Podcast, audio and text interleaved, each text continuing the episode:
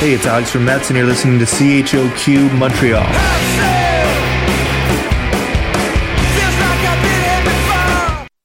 La saison théâtrale 21-22 d'Espace Libre est lancée.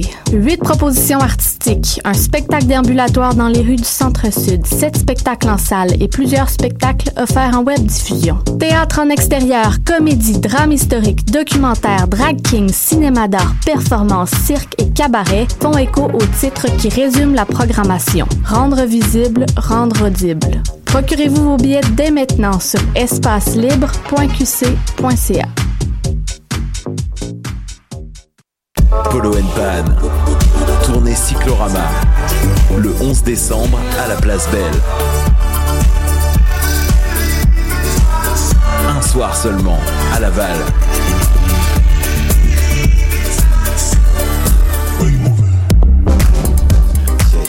Billets disponibles maintenant sur evenco.ca. Polo Pan. Tournée Cyclorama. Choc vous invite à participer au grand retour du festival Noël dans le parc du 3 au 23 décembre à la place Émilie Gamelin. Assistez à l'une des 12 soirées de spectacles extérieurs gratuits présentant des artistes de la relève, mais aussi des artistes bien connus, comme Brigitte Boisjoli, Guy Lentanguay, Radio Radio, À la Claire Ensemble, Ariane Roy et Qualité Motel. Venez en famille ou entre amis et profitez-en pour acheter votre sapin de Noël. Pour connaître toute la programmation, visitez noeldansleparc.com. Artistes, musiciens et musiciennes, les productions Nuit d'Afrique invitent tous les artistes de musique du monde au Canada à s'inscrire à la 15e édition des Silidor de la musique du monde. Cette prestigieuse vitrine est une chance unique de vous faire découvrir du public et de remporter de nombreux prix. Faites vite, vous avez jusqu'au 10 décembre pour soumettre votre candidature. Pour plus d'infos, rendez-vous sur le www.silidor.com.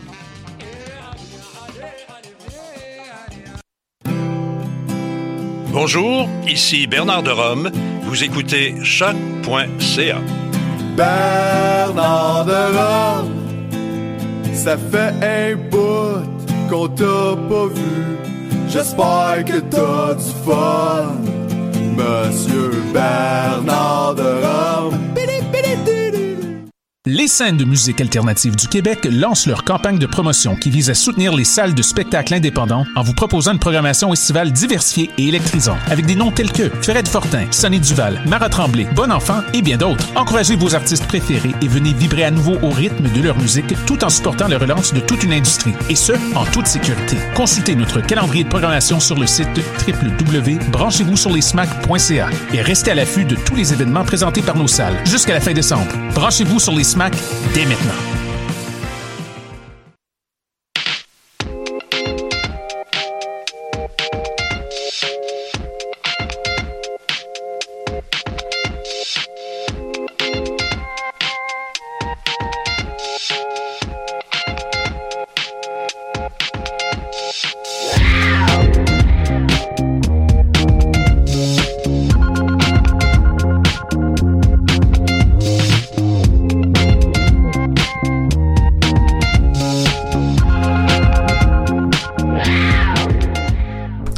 Bonjour tout le monde, nous sommes le vendredi 3 décembre 2021 et on se retrouve pour aujourd'hui pour la 132e émission de l'annual politique.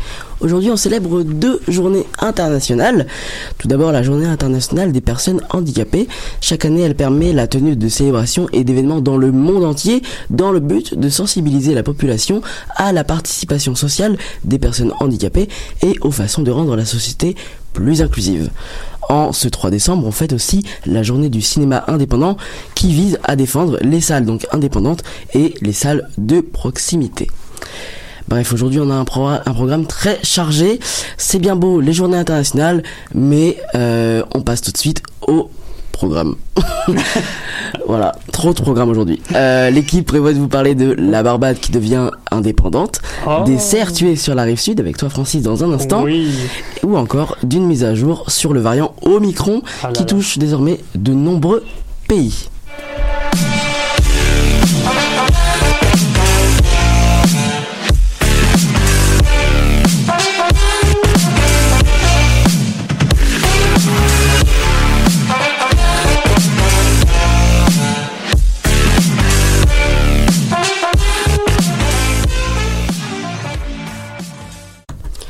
On commence avec notre émission avec toi, Francis. Comment tu vas? Ça va bien, toi, Nico? Ça va très très bien. Lundi dernier, la mairesse de Longueuil, Catherine Fournier, annonçait qu'une soixantaine de cerfs de Virginie, présents dans le parc Michel Chartrand, devront être abattus, puisque leur surnombre menace l'équilibre de l'écosystème. Cette initiative est contestée notamment par euh, des groupes luttant pour la protection des animaux. Ces derniers soutiennent qu'il est possible de régler ce problème sans avoir recours à l'euthanasie de masse. Rappelons que la précédente euh, mairesse Sylvie Parent avait également envisagé d'abattre des cerfs en 2020 afin de contrôler la population, mais elle avait abandonné le projet euh, après la signature d'une pétition de 40 000 personnes, euh, lui demandant de ne pas faire ça tout simplement. Francis, pourquoi par deux fois on a envisagé l'euthanasie d'une majeure partie des cerfs de Virginie?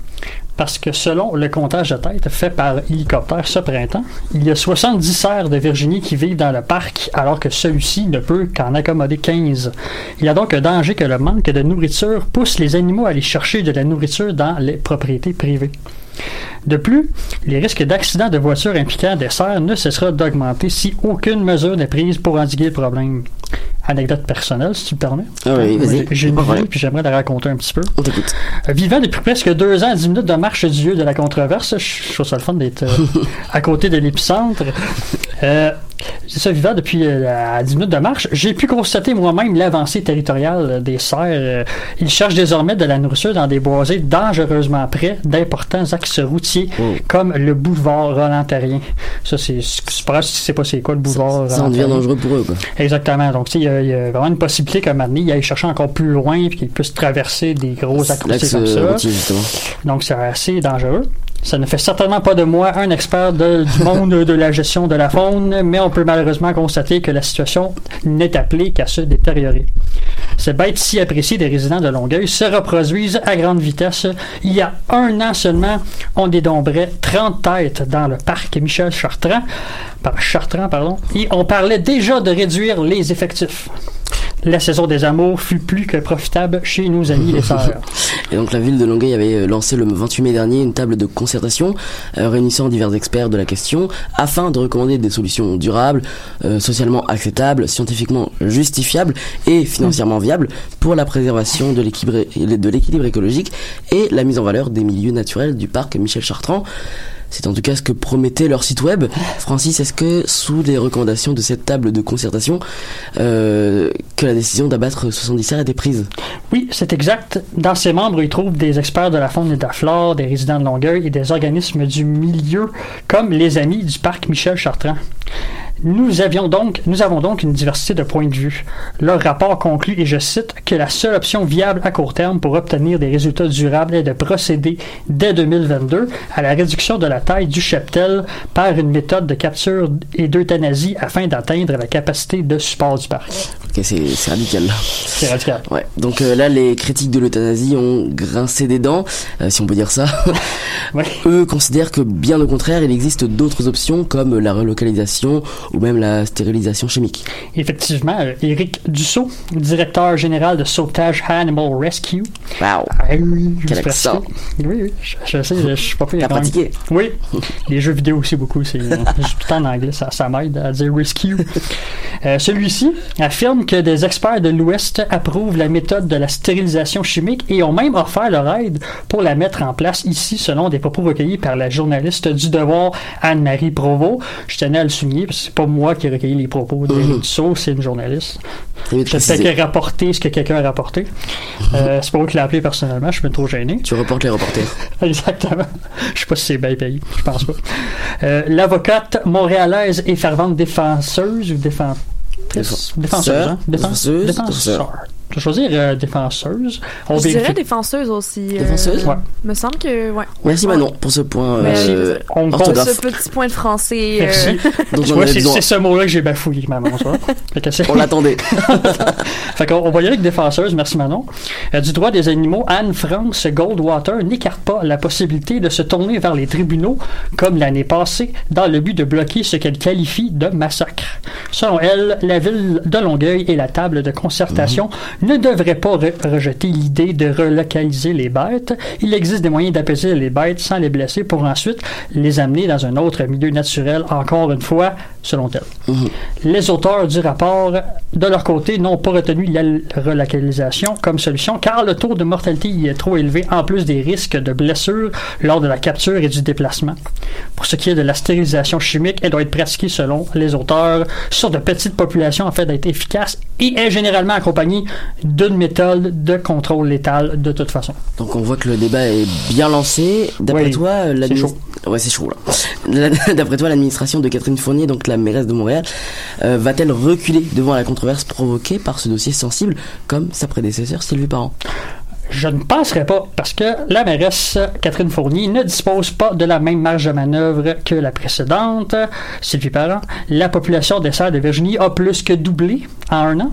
La situation est déjà hors de contrôle. Son administration savait très bien qu'elle allait devoir aller de l'avant avec l'abattage prévu pour 2022. Ça, même s'ils savent que c'est une initiative incroyablement impopulaire auprès des électeurs, comme le démontrent les 4200 signatures recueillies par la nouvelle pétition. Euh, quatre jours seulement après l'annonce, et surtout la menace de mort dont la mairesse a personnellement fait l'objet.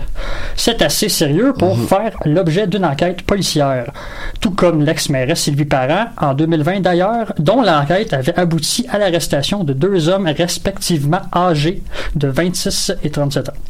C'est d'ailleurs fascinant, mais surtout inquiétant, que certaines personnes vont jusqu'à menacer de mort une élue lorsque celle-ci affirme devoir abattre des animaux afin de protéger un écosystème. Quel genre de système de croyance doit habiter quelqu'un pour qu'il en vienne à faire ce genre de menace à un élu? Ça fait deux fois que ça arrive et je rappelle que c'est euh, c'est- un crime menacer de mort et tu, tu peux faire de la prison. faut Donc, pas l'oublier. On, on essaye de garder le débat sain, même si euh, je comprends que c'est un sujet extrêmement sensible. Euh, je- abattre des animaux, personne les personnes se tapent des mains à l'idée de ça. C'est assez poche, c'est assez plate. Cette fois-ci, d'après moi, la ville ne lâchera pas le morceau. L'avocate Anne-France Goldwater mettra peut-être ses menaces de poursuite à exécution. Ce sera tout un défi pour la nouvelle administration. Je, je rappelle que ça fait à peine un mois que la nouvelle administration est en place. Ce sera tout un défi pour cette administration. Euh, elle devra aller de l'avant avec un projet aussi contesté et impopulaire que celui-ci. C'est donc une histoire à suivre, encore une fois, pour la nouvelle politique. Merci beaucoup Francis pour cette chronique environnement. Mais. Pour être honnête, j'avais entendu parler euh, de cette histoire de serre en 2020 et maintenant en 2021, euh, mais je m'étais jamais réellement penché sur la question. Puis maintenant, je comprends mieux les enjeux. On commence nos écoutes avec Dreaming of You, interprété par Oberhofer.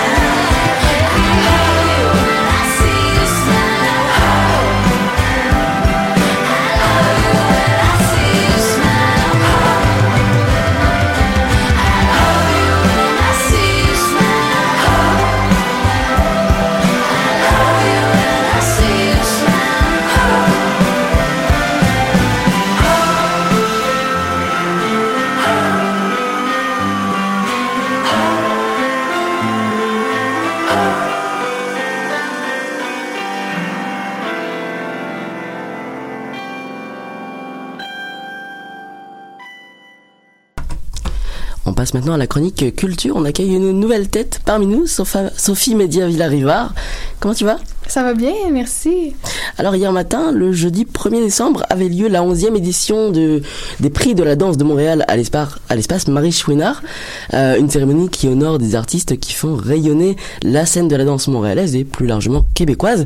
Ce sont sept lauréats euh, au parcours complètement différents qui ont été récompensés. Sophie, tu nous présentes ces femmes qui ont été acclamées au prix de la danse de Montréal en 2021. Oui, euh, c'est un événement culturel très important pour le milieu de la danse au Québec et ça a été une cérémonie riche en émotions. Euh, il y a même plusieurs larmes qui ont été versées, autant par les gagnantes que par le public. Euh, je suis vraiment super heureuse euh, de vous parler aujourd'hui de ces artistes-là qui font rayonner notre territoire québécois par la danse, qui est un art euh, que j'adore aussi. Euh, les sept lauréates possèdent tout un parcours impressionnant. Ça serait super intéressant de se pencher sur chacune d'entre elles. Euh, mais certains passages sur scène ont été particulièrement marquants et c'est ceux-là que je veux vous présenter euh, aujourd'hui. Euh, ben, tout d'abord, nommons-les, ces fières gagnantes. Il y en a sept, donc préparez-vous, je vous les présente rapidement. Annie, Annie-Claude Coutu-Geoffroy a ouvert le bal en remportant le prix Contribution exceptionnelle pour son travail artistique dans la région de Lanaudière. Ensuite, Francine Gagné de l'organisme Circuit S, qui est un centre chorégraphique de danse contemporaine. Elle a reçu le prix de gestionnaire culturel. Louise Lapierre, euh, danseuse et professeure, que l'on connaît notamment pour sa fameuse école de danse à Montréal, l'école Louise Lapierre, donc, a gagné le prix Ethel Bruno, qui a honoré sa longue et remarquable carrière. Euh, ensuite, il y a Béatrice Saenz de la Calzada, une réalisatrice de films sur le thème de la danse, qui est montée sur scène pour recevoir le prix Découverte. Euh, à noter euh, par rapport à ça que le jury a ouvert cette année sa sélection à toutes les œuvres liées à la danse, mais qui sont filmées ou diffusées sur des plateformes médiatiques ou numériques, ce qui n'était pas le cas avant cette année. Euh, C'est en réponse à la pandémie, évidemment, euh, qui a brimé les danseurs et les danseuses dans leur pratique, euh, mais ça a permis de découvrir vraiment une magnifique et une grande diversité d'artistes. Et ben franchement, c'est un rafraîchissement qui se prend très bien. Et donc, euh, poursuivons avec l'organisme Sans Luxe qui soutient les danseurs et danseuses de rue, euh, qui pour sa part a raflé le prix euh, Envol, un prix pour la diversité culturelle et les pratiques inclusives en danse. Euh, moment touchant de la cérémonie sur lequel je reviendrai tout à l'heure, la danseuse Barbara Caneratoni Diabo a remporté le prix Interprète. Et finalement, euh, Mélanie Demers, la dernière, mais non la moindre, a reçu le Grand Prix de la danse à Montréal, récompense la plus attendue de l'événement. Elle a, pour sa part, eu droit à une véritable standing ovation. Euh, sincèrement, les lauréates euh, se sont toutes vraiment démarquées par leur passion, leur démarche artistique unique. Euh, chacune des nominations ont vraiment été super inspirantes. C'est très très beau. Je disais en introduction que l'événement se tenait à l'espace Marie Chouinard. C'est une femme qui est une véritable figure de proue dans le monde de la danse, n'est-ce pas? Oui, en effet, euh, Marie Chouinard, euh, c'est une danseuse et chorégraphe de Montréal. Elle est entre autres directrice générale et artistique de la compagnie qui porte son nom, euh, la compagnie Marie Chouinard, et c'est la présidente fondatrice des prix de la danse de Montréal. Elle a reçu durant sa carrière de nombreux prix que je nommerai pas tous ici et des distinctions qui soulignent sa contribution au monde des arts. Sa compagnie a été créée en 1978 et jouit aujourd'hui d'une réputation mondiale. Elle présente ses spectacles à travers le monde, euh, coproduit ses œuvres avec des partenaires de renom, euh, tels que la Biennale de Venise, le Festival international de Impulse de Vienne et le Théâtre de la Ville de Paris, euh, et bien d'autres. C'est pas rien. Euh, le répertoire de la compagnie il est vaste. Euh, la plupart de ses œuvres euh, tournent continuellement, continuellement pardon, dans le monde. On parle ici du sac du printemps, du prélude à l'après-midi d'un faune, des 24 préludes de Chopin, du cri du monde, etc., etc. Euh, et euh, je tiens également à souligner la présence d'une autre grande femme euh, du milieu de la danse au Québec hier, soit Annick Bissonnette, qui animait la cérémonie d'une main de maître. Cette ancienne danseuse professionnelle, elle est maintenant la directrice artistique de l'École supérieure de ballet du Québec depuis 2010. Donc tu nous as parlé tout à l'heure d'un d'un moment fort de, du prix, des prix de la danse de- à Montréal. Est-ce que tu, tu peux nous en dire un peu plus sur ce moment? Oui, bien sûr. Euh, en fait, je pense au discours de Barbara Caneratoni Diabo, euh, qui a été récompensée euh, dans la catégorie interprète, rappelons-le, entre autres pour sa chorégraphie dans le film de danse Smudge, qui a particulièrement plu au jury. Euh, cette artiste, elle est de la nation autochtone Kanyenkeaka, euh, ce qui se traduit par Mohawk, c'est ce qu'on entend le plus souvent. Elle est originaire de Kanawake et elle est devenue hier la première femme de sa nation à remporter un prix de la danse de Montréal. Euh, cette danseuse et chorégraphe, euh, ben, elle pratique son art depuis plus de 25 ans. Elle se spécialise dans le mélange des danses traditionnelles des Premières Nations et à des styles plus contemporains. Elle est notamment euh, très reconnue pour son utilisation magnifique des cerceaux euh, dans ses chorégraphies. Euh, sa fierté de partager sa culture transparaissait dans son discours. Elle traduisait même certaines de ses phrases dans sa langue. C'était très beau. Euh, elle a évoqué l'importance de la danse pour les premiers peuples, euh, a présenté cet art comme une façon de communiquer, de rendre hommage, de se connecter avec la terre-mère et aussi comme une tradition très importante euh, de sa culture. Euh, fait que je veux vous citer une de ses phrases qui décrit bien ce que la danse représente pour elle et pour sa communauté. Elle a dit Beaucoup de choses ont entravé nos corps et nos esprits, mais j'ai choisi de danser librement. Waouh. Et c'est la chorégraphe, interprète et metteuse en scène euh, Mélanie Demers qui s'est démarquée en remportant le Grand Prix. C'est bien ça?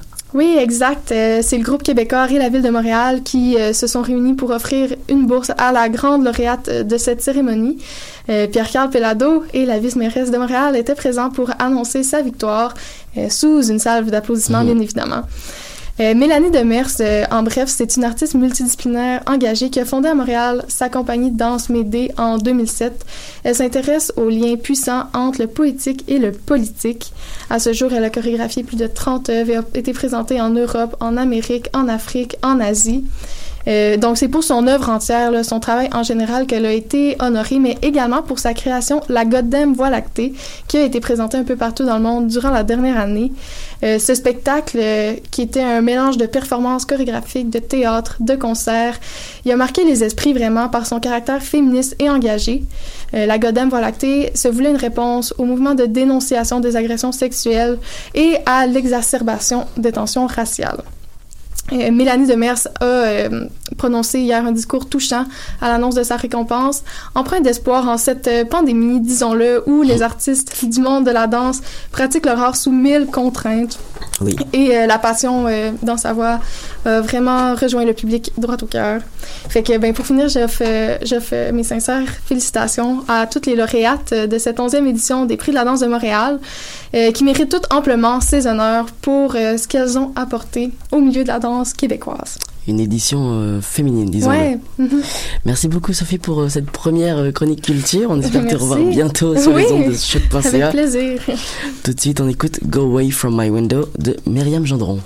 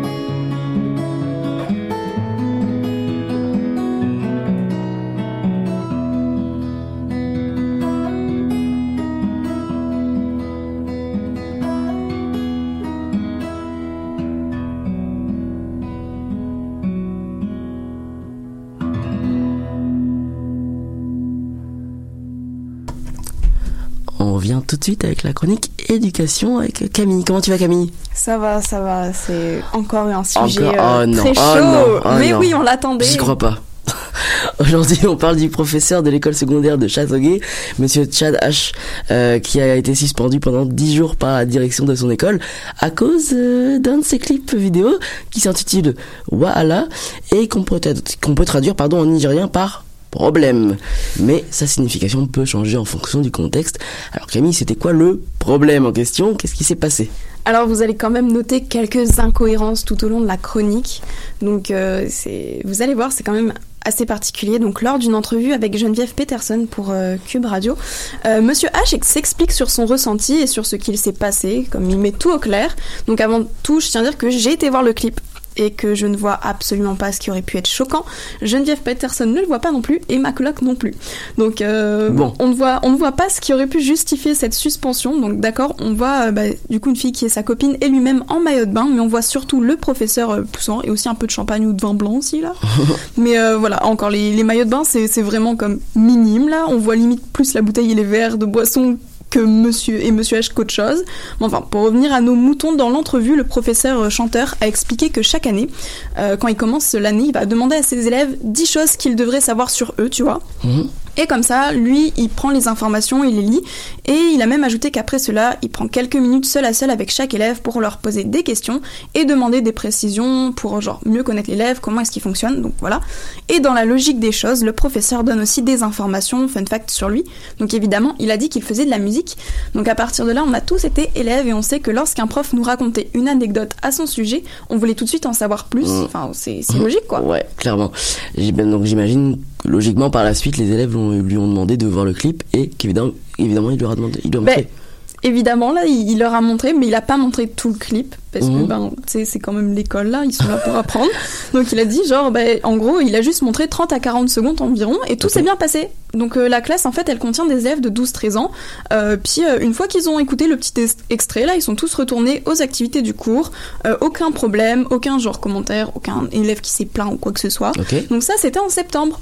Et tout allait bien jusqu'au 12 novembre dernier, où Monsieur H a été suspendu deux mois après que la vidéo ait été montrée.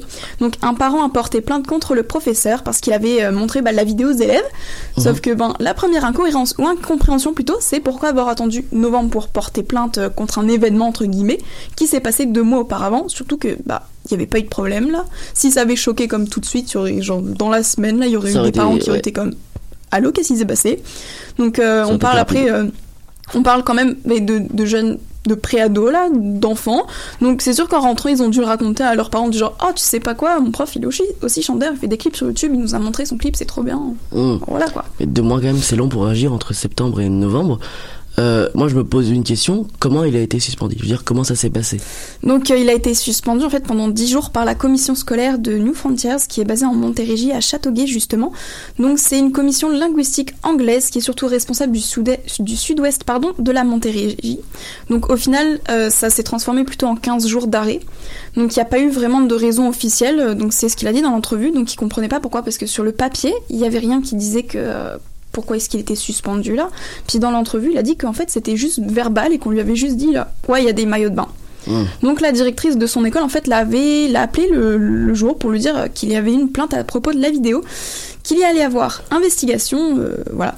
Donc euh, ça c'est toujours en citant le l'entrevue de radio. Donc il a aussi expliqué qu'il euh, ben, comme, il comprend pas parce que occupation double au Québec c'est au plus de 8 ans. Oh, Donc euh, On sait ce qui est montré dans Occupation Double. voilà, on sait ce qui se passe dans Occu- Occupation Double. Donc, qu'est-ce qu'un clip en maillot de bain vient gêner Donc, euh, Mm. le directeur de la commission scolaire, donc euh, Rob Buttars, s'est quant à lui exprimé par mail en disant donc euh, je confirmerai cependant que ce sont des préoccupations exprimées par des parents, préoccupations que nous prenons très au sérieux, qui sont à l'origine de la situation dans laquelle nous nous retrouvons actuellement avec Monsieur H. Il a dit qu'il voulait pas non plus commenter trop parce que ben, l'enquête était en cours. Ok, donc des parents, il y en a plusieurs quand même. Voilà, Bah, c'est comme ce qui a été dit, mais Mm. dans les faits, c'est un parent qui a porté plainte. Voilà. Pas seulement le professeur qui est dans l'incompréhension d'ailleurs, parce que ça a été euh, médiatisé quand même, du coup, on s'en doute. Et les gens étaient comme, mais où est le problème là? On voit pas forcément.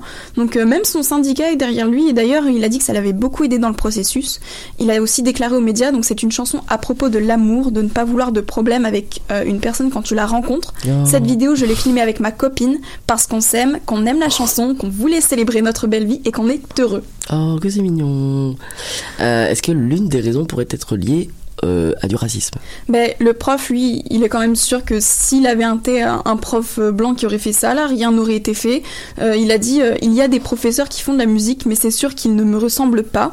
Et dans une entrevue avec Global News, il a aussi, ben, comme en parallèle, là, ajouté sur la même idée, je doute que j'aurais eu autant de problèmes si je ressemblais à Justin Bieber. Parce que c'est pas c'est pas tout parce qu'il s'est confié sur le fait qu'il avait déjà reçu des commentaires racistes de la part de collègues, qu'il y a aussi beaucoup de jalousie et de préjugés qui entrent en jeu. Donc euh, il racontait que des fois il rentre et puis personne ne lui dit bonjour. Ah. Euh, il fait des commentaires, il pose des questions, puis en fait il se fait ignorer un peu par tout le monde. Donc euh, ça peut rendre aussi jaloux parce qu'en fait c'est un prof quand même assez aimé de ses élèves. Et euh, il a aussi dit euh, parce que je suis noire et que j'ai un look particulier. Donc euh, il ne sait pas qui a porté plainte ni pourquoi réellement. Parce que personne ne veut réellement le dire. Mhm. Et euh, mais est-ce que ces facteurs jouent là-dessus? Donc très probablement, selon lui, et même Geneviève Peterson était comme, c'est clair qu'il y a peut-être, il y a peut-être un lien. Ok, donc on sait pas qui a porté plainte, mais ça pourrait être probablement les parents en fait euh, qui. Mm. Euh, il devait se présenter justement euh, à une audience le 25 novembre dernier. Ça a donné quoi? Est-ce qu'il a exprimé le désir de retourner dans son école? Euh, Parce que de ce que tu nous racontes, ça a pas l'air facile. Il a su cette semaine qu'il pouvait reprendre les cours euh, dans son école. Euh, il avait d'ailleurs déclaré à, Gen- à Geneviève Peterson que la direction en fait lui importait peu. Lui, tout ce qu'il veut, c'est retourner dans sa classe, finir l'année scolaire avec eux, tu vois.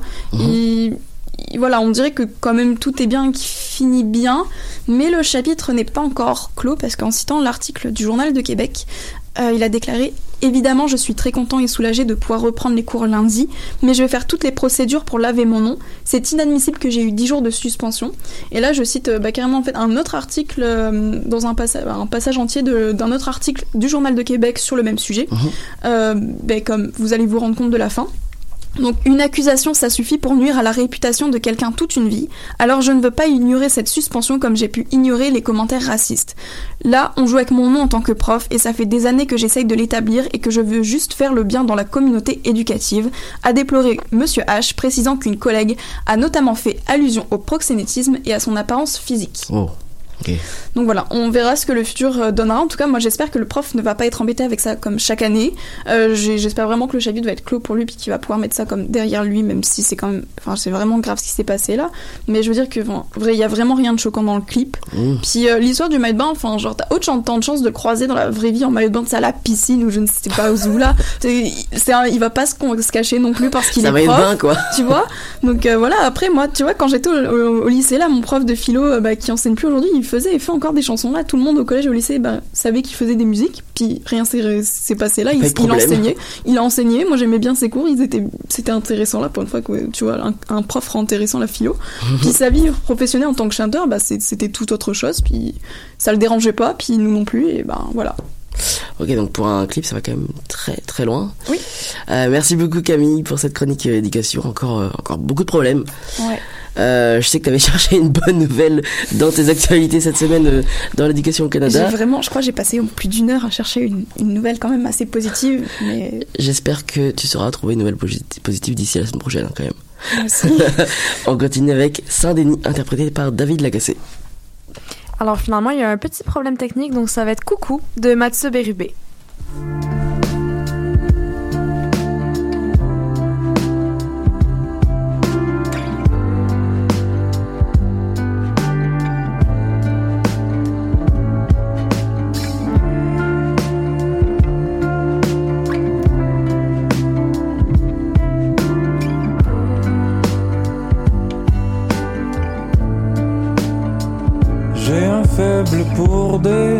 Des cancres, des châtiers, s'abreuvant à tout boulot, quitte à perdre la santé. J'ai un phare pour des bozos, des bandits, des anti-héros. C'est pour le bien d'un idéal que j'en prends et que j'en laisse. Je veux seulement vivre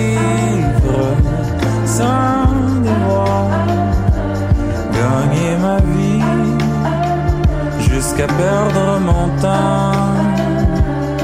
S'il le faut, il le faut sûrement. Y a pas de mal à se mettre au tapis en plein jour comme la nuit, faire l'amour,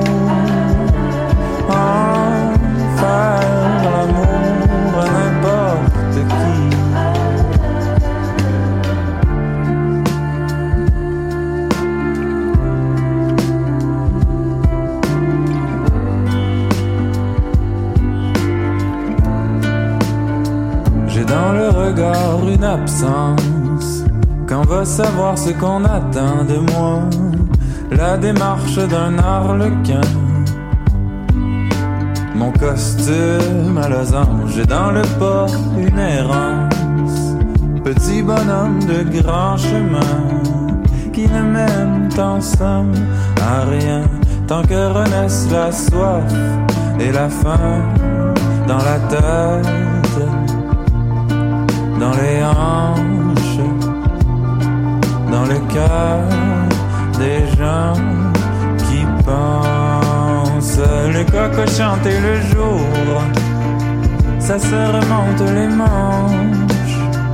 De bon matin à la basse-cour, y a pas de crime pourtant la potence. Et je veux seulement vivre sans devoir.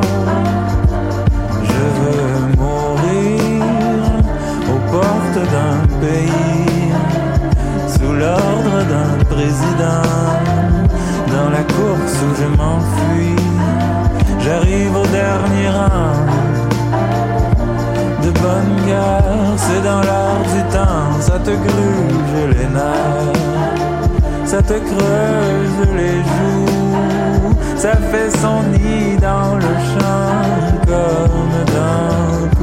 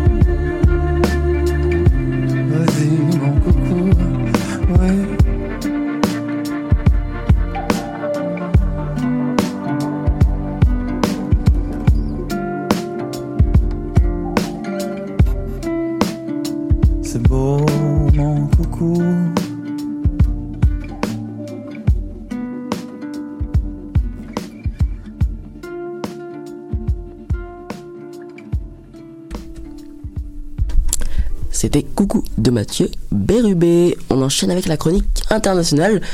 Cette semaine, c'est encore toi, Daphné. Encore moi. Encore. Encore toujours.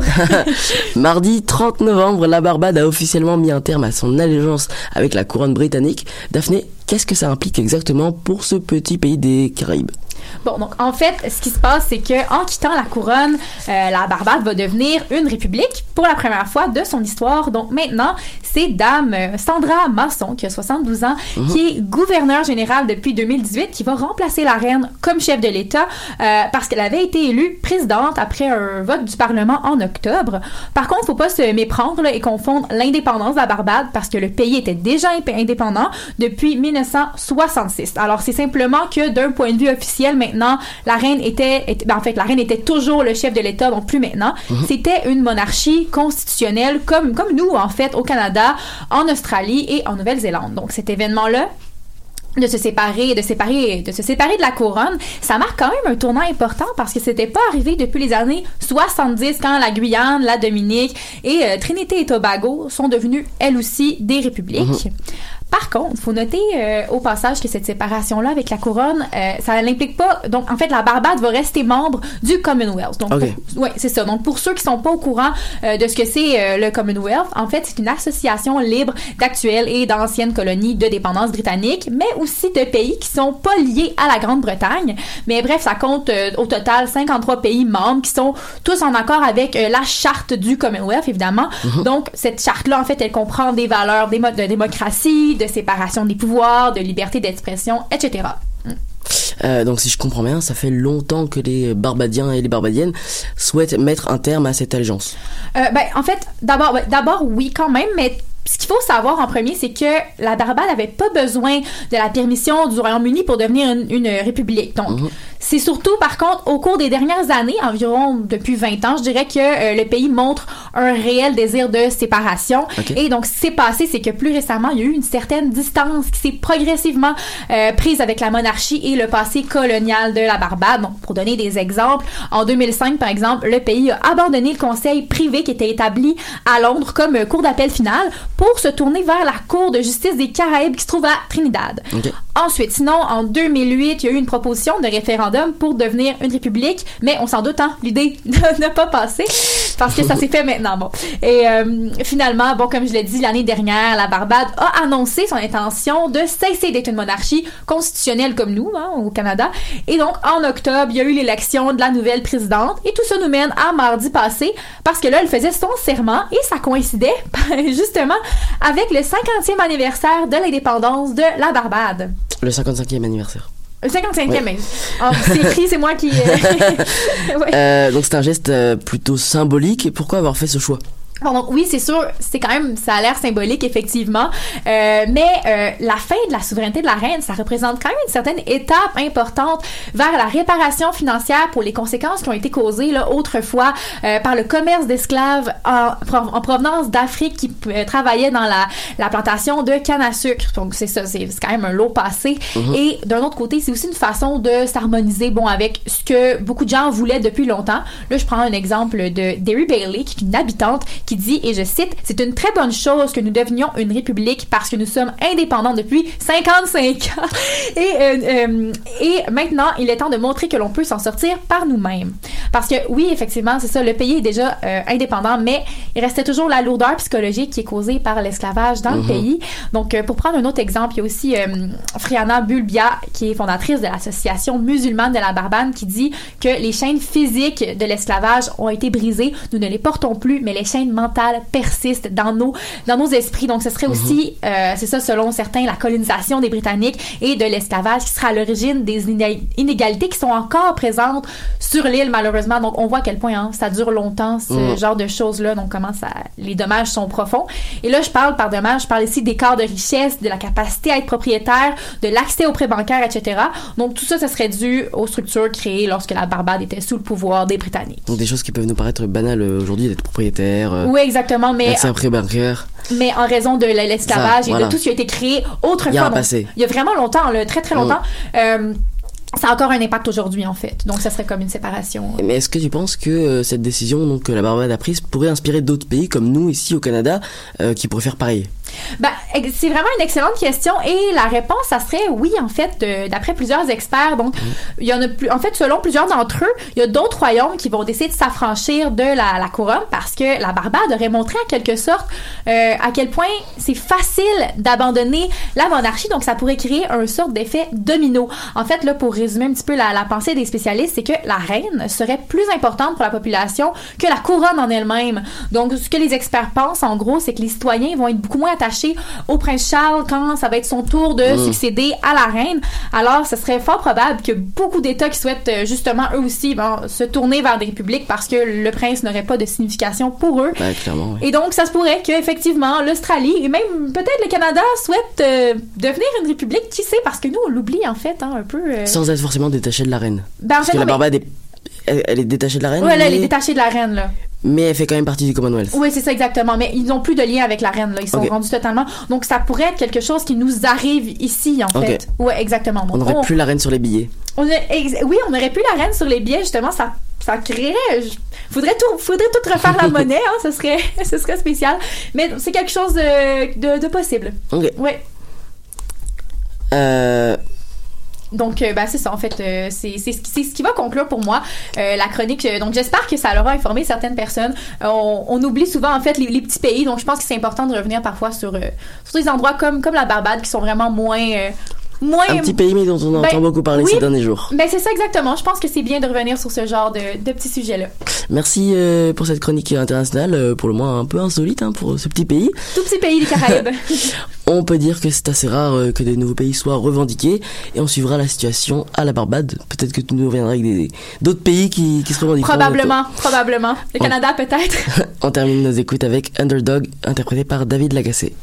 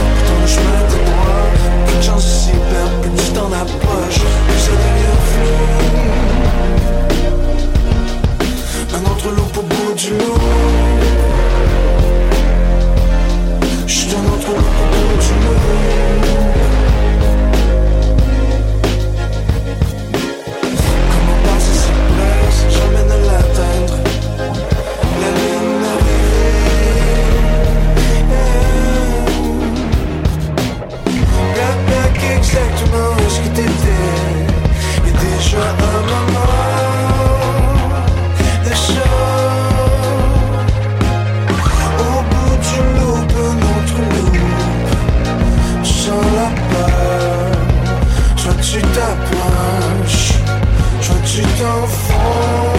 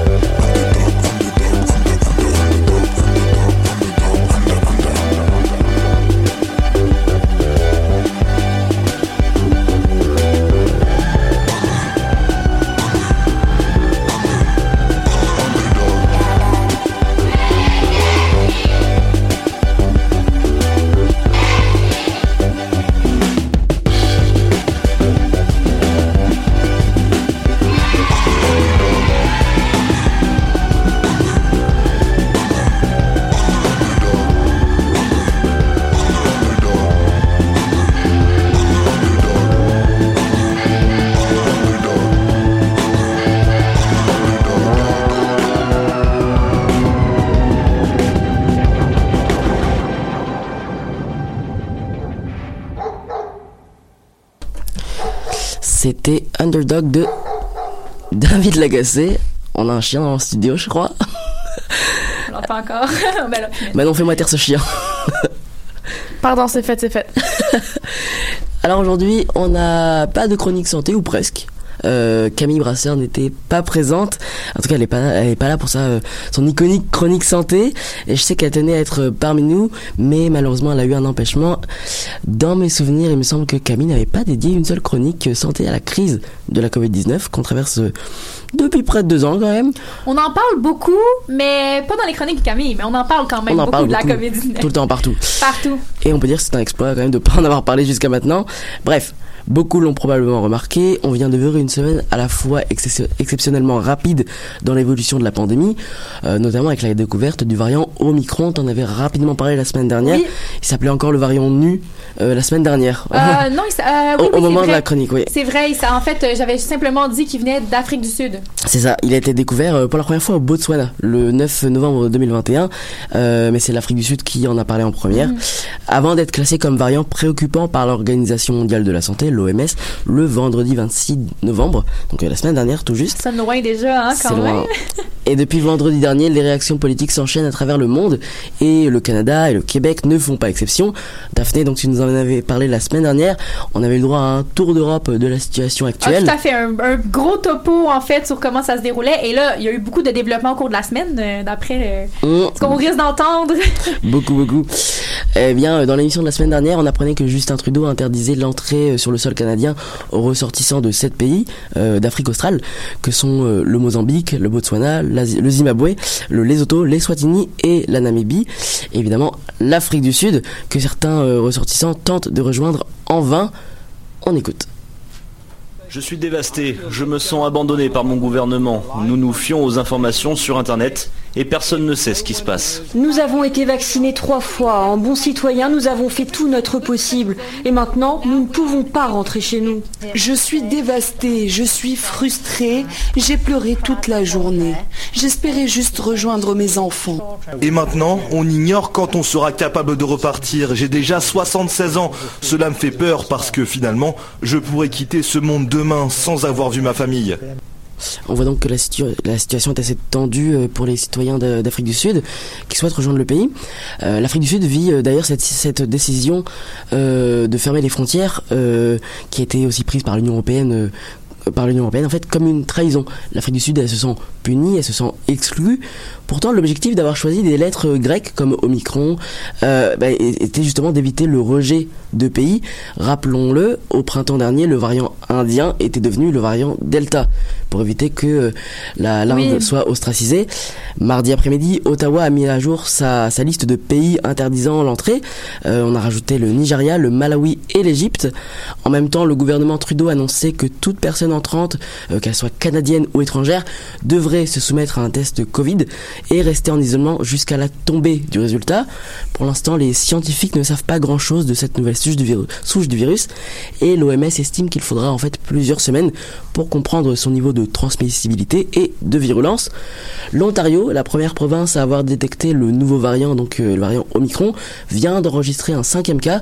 Le docteur euh, Robert Kyle qui est médecin hygiéniste dans la région de Durham en Ontario, estime qu'il n'y a en fait pas de raison de s'alarmer, mais qu'il est quand même important de rester vigilant et de continuer à suivre, à suivre les mesures de santé publique qui se sont avérées efficaces tout au long de la pandémie. En fait, c'est qu'il faut juste pas laisser ça euh, se, Se répandre. Exactement, parce que là, pour l'instant, on à pas beaucoup de cas, mais si on arrive à les, à les, à les, maintenir- à les restreindre, en fait, ça serait l'idéal. Euh, en parlant des mesures de santé publique, les assouplissements euh, ici au Québec se multiplient ces derniers mois et surtout ces dernières semaines. On se souvient qu'il n'y a pas si longtemps, il y a un peu plus de 15 jours, les clubs ont rouvert euh, leurs portes, donc c'était le 15 novembre dernier. Mais maintenant, le doute plane sur le temps des fêtes, puisque le variant Omicron pourrait jouer le trouble fête, sans mauvais jeu de mots. Euh, le gouvernement de François Legault a tenu une conférence de presse lundi 29 novembre euh, sur l'arrivée de ce variant Omicron. Au cours euh, de ce point sur la situation, le ministre de la santé publique, de la santé et des services sociaux, Christian Dubé, et le directeur national de la santé pub- publique, Dr Horacio Arruda, ont informé les Québécois qu'un cas de la nouvelle souche avait été recensé dans la belle province. Euh, le prochain rendez-vous est pris pour le 6 décembre, c'est-à-dire lundi prochain, euh, pour connaître les détails sur les autorisations et les interdictions qui devraient entrer en vigueur pour la fin de l'année 2021. Pour le moment, la dose de rappel est ouverte aux personnes de 70 ans et plus, en voyant les pays européens comme la France, le Royaume-Uni qui ont ouvert la troisième dose à toute la population de plus de 18 ans. On peut se demander si c'est la solution à prendre ici au Québec. Lors du point de presse lundi dernier, donc, les deux hommes ont mis en garde les personnes souhaitant quitter le Canada, euh, qui souhaitent pardon quitter le Canada, notamment pour le, les fêtes euh, de fin d'année, Noël, euh, qui souhaitent le fêter en fait à l'étranger. Christian Dubé disait dans cette conférence de presse, on demande aux Québécois qui voyagent à l'étranger de demeurer excessivement vigilants parce que les exigences au retour des voyages pourraient évoluer rapidement. Comprenez, on pourrait revenir à une quatorzaine, etc. Comprenons, Oui, c'est oui. ça, parce qu'en fait, on ne sait pas encore. Ces gens-là pourraient, euh, ces gens-là pourraient partir et justement comme revenir avec des nouvelles restrictions en fait euh, Mm. à- durant leur, leur absence. C'est ça, pour l'instant, il n'y a aucune Mhm. quatorzaine qui est mise en place euh, au Québec, à part pour les personnes non vaccinées qui arrivent sur le sol euh, canadien. Ça pourrait être une quatorzaine pour tous les voyageurs désormais, si jamais ils prennent cette décision, comme c'était le cas jusqu'à l'arrivée des vaccins, donc euh, avant euh, décembre ou janvier 2021. En parlant de vaccins... En parlant de vaccins, je trouve euh, qu'il est facile de faire, en tout cas de donner une leçon quand on a commandé assez de doses pour vacciner 9 fois sa population. C'est pas Monsieur Trudeau. Je ne donne de leçons à personne, mais faisons attention lorsqu'on pointe du doigt une population euh, qui n'est vaccinée qu'à 25%. Oui, le manque de vaccination, la peur des, effets- secondaires sont en cause de ces résultats aussi bas en Afrique du Sud, mais sans cohésion internationale, la pandémie n'est pas prête de disparaître. Mais comme je l'avais mentionné un peu dans ma dans ma dernière en fait dans ma dernière chronique, euh, c'est compliqué de vacciner les pays euh, ben, souvent en fait moins favorisés justement parce que c'est tout pas simplement la question d'avoir accès aux vaccins, c'est aussi la question de les réfrigérer, Mm. euh, le personnel la nécessaire. derrière. Donc c'est ça en fait, c'est pas simplement d'envoyer des vaccins, mais c'est aussi d'envoyer tout le matériel et le personnel nécessaire à l'administration des vaccins dans de bonnes conditions. Exactement. C'est ainsi que se termine notre 132e émission de l'Animal Politique. Un grand merci à toute l'équipe du jour. Francis Auclair, Sophie Mediavilla-Rivard, Camille Dehaene, Daphné Chamberlain et moi-même. Merci et moi-même. Merci également à Manon Touffet en régie. C'était moi-même, Nicolas Fivel. On se donne rendez-vous vendredi prochain, même lieu, même heure. Bonne semaine.